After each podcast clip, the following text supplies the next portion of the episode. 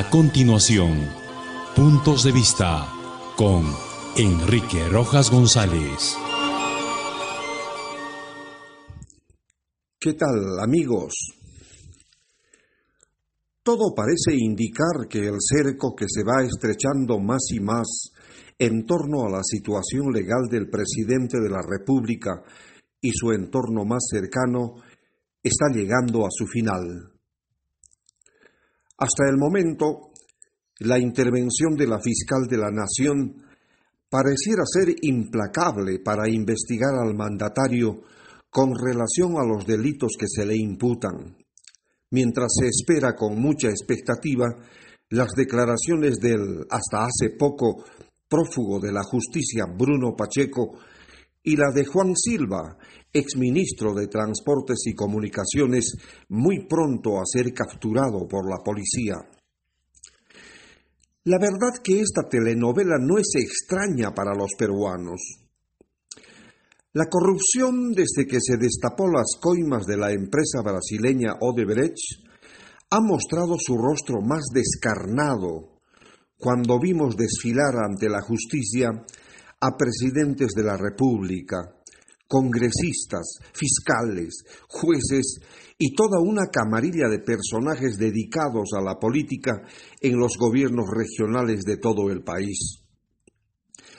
Algunos dirán, una raya más al tigre, ¿qué importa? Sin embargo, es imperativo considerar, siquiera por un momento, la desazón que vivimos los peruanos de saber que estamos inmersos en un estado de descomposición que donde se pone el dedo salta la pus. ¿Debemos echarle la culpa al sistema? ¿O quizás al destino? No, señores, los culpables somos solamente nosotros por dejarnos llevar por las frases altisonantes y la verborrea engañosa de candidatos que ofrecen lo indecible para convencer a los incautos. Toda repetición es una ofensa, dice un viejo vals, que nos induce a pensar que los peruanos seguimos actuando con criterio por demás masoquista, que hacemos que la historia se repita cada vez que se avecinan elecciones como está ocurriendo en estos momentos. Estamos a puertas de un proceso eleccionario, cuyos resultados harán que, seguramente, como lo hacemos hoy, nos sigamos lamentando de nuestra realidad, haciendo de nuestra agonía la eterna letanía a los que estamos acostumbrados. La historia debería enseñarnos a no seguir tropezando con la misma piedra, pero se da el caso que no escarmentamos de elegir a impresentables que una vez llegados a gobernarnos, ya sea en la presidencia o en el Congreso, afilan sus garras para beneficiarse con la plata del Estado. Pruebas al canto. Tenemos presidentes de la República prófugos, otros presos, otros con serias investigaciones ligadas a la corrupción por haber recibido dádivas de empresas que se beneficiaron ilegalmente. Gobernadores regionales que rápidamente engrosaron sus billeteras y su patrimonio personal a través de jugosos negocios turbios con personajes y empresas oscuras, por cuyo hecho algunos se encuentran en plena investigación, otros que purgaron pena pero que una vez cumplidas sus condenas ya se encuentran otra vez en el ruedo para seguir engañando. Congresistas de toda calaña que a decir verdad manchan y seguirán manchando la imagen de uno de los poderes más importantes del Estado peruano.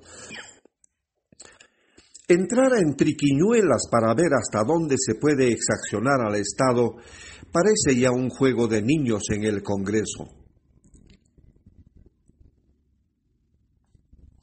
Frente a hechos verdaderamente inimaginables que hoy por hoy deja estupefacto al pueblo peruano. Congresistas acosadores, descubiertos en conversaciones telefónicas vergonzosas haciendo mal uso de su investidura. Parlamentarios violadores que, sin estupor alguno, declaran su inocencia a los medios de comunicación cuando todo apunta a ser todo lo contrario. Padres de la patria incursos en delitos de homicidio calificado, extorsión, peculado, robo, aprovechamiento del cargo para beneficiarse ilícitamente. Y todo ello frente a la indiferencia y el silencio cómplice de los demás parlamentarios, quienes en el colmo de la desvergüenza se protegen mutuamente, haciendo realidad aquello de Otorongo no come otorongo. ¿Esta cruda realidad debería hacernos reaccionar? Creemos que sí.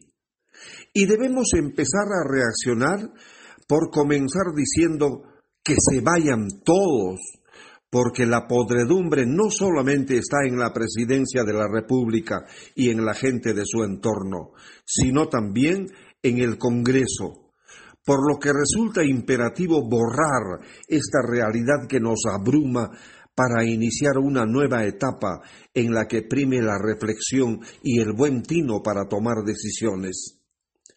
Pero para que todo ello cambie, es necesario prever el, cambio de reglas que hagan posible no elegir a corruptos ni a ladrones, y tampoco permitir que postulen más a estos cargos aquellos que están seriamente cuestionados por sus conductas delincuenciales que los dibujan de cuerpo entero.